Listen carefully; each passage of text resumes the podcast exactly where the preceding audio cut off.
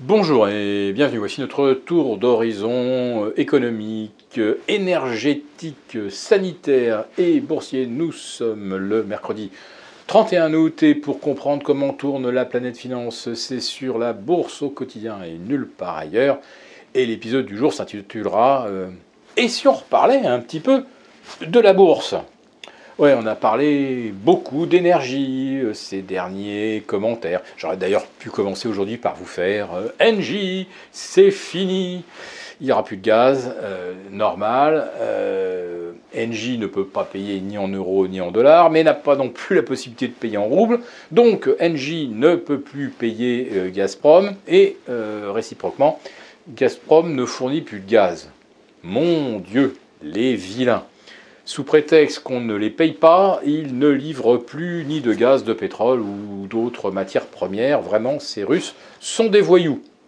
Mais revenons à la bourse, puisque le CAC 40 s'enfonce sous les 6150, et vous voyez, il y a eu un petit rebond hier matin vers 6300, et puis derrière, euh, un patatras, ça va très très vite, euh, et ça ira encore plus vite si le CAC 40 enfonçait les 6000 90. À Francfort, le signal de rupture, euh, vous le connaissez. Il était situé un petit peu en dessous des 13 000. Il est déclenché. Donc là, on a cette fois-ci bien euh, un signal de vente, court ou moyen terme.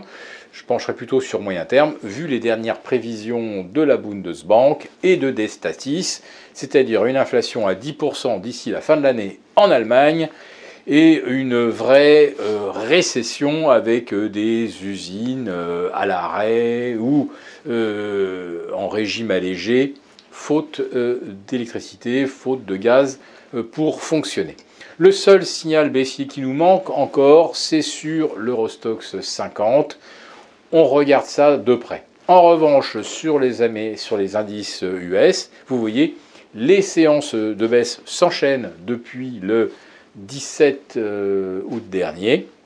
Et là, ça baisse inexorablement, il n'y a pas le moindre rebond. En fait, vous avez une trajectoire à la baisse qui est à peu près aussi algorithmique qu'elle le fut à la hausse, et pour une raison simple, c'est qu'à la hausse, eh bien, vous aviez eu des flux d'argent qui payaient le marché, c'est-à-dire les entreprises elles-mêmes, les entreprises américaines, hein, pas les européennes, les américaines, qui rachetaient leurs propres titres. Voilà, c'était prévu dans leur programme de rachat d'actions. Je ne sais pas si ça sera une bonne affaire à moyen terme, mais en attendant, ça a quand même aidé à tirer les cours. Et puis bah, derrière, vous aviez eh bien, ce qu'on appelle des opérateurs systémiques, c'est-à-dire en fait, euh, c'est quoi? C'est des fonds euh, de réplication indicielle. Ben voilà, ça monte, ils payent, ça vend, ils vendent. Voilà. Euh, et nous en sommes donc à cette phase où, de nouveau, ça vend. Eh ben, ils vendent.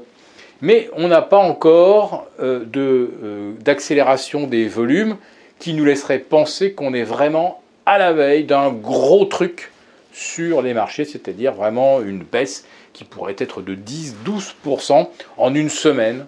Et c'est pourtant ce à quoi on s'expose avec les prévisions économiques actuelles, euh, la récession qui s'annonce, et puis ben, une Fed qui le dit clairement, euh, si pour triompher de l'inflation, il faut euh, plonger l'économie en récession, ils vont le faire.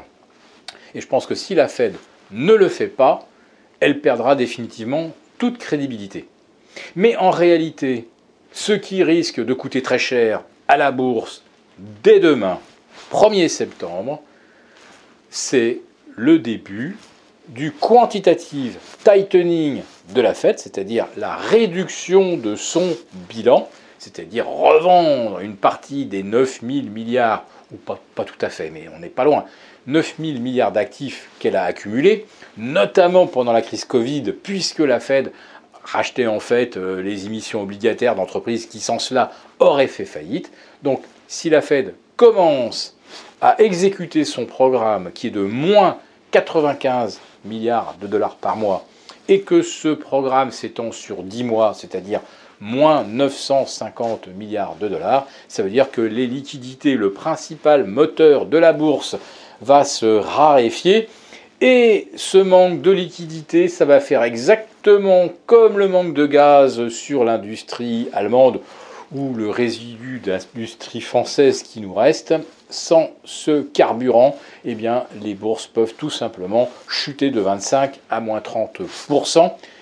Et si ça se trouve, le début, c'est maintenant.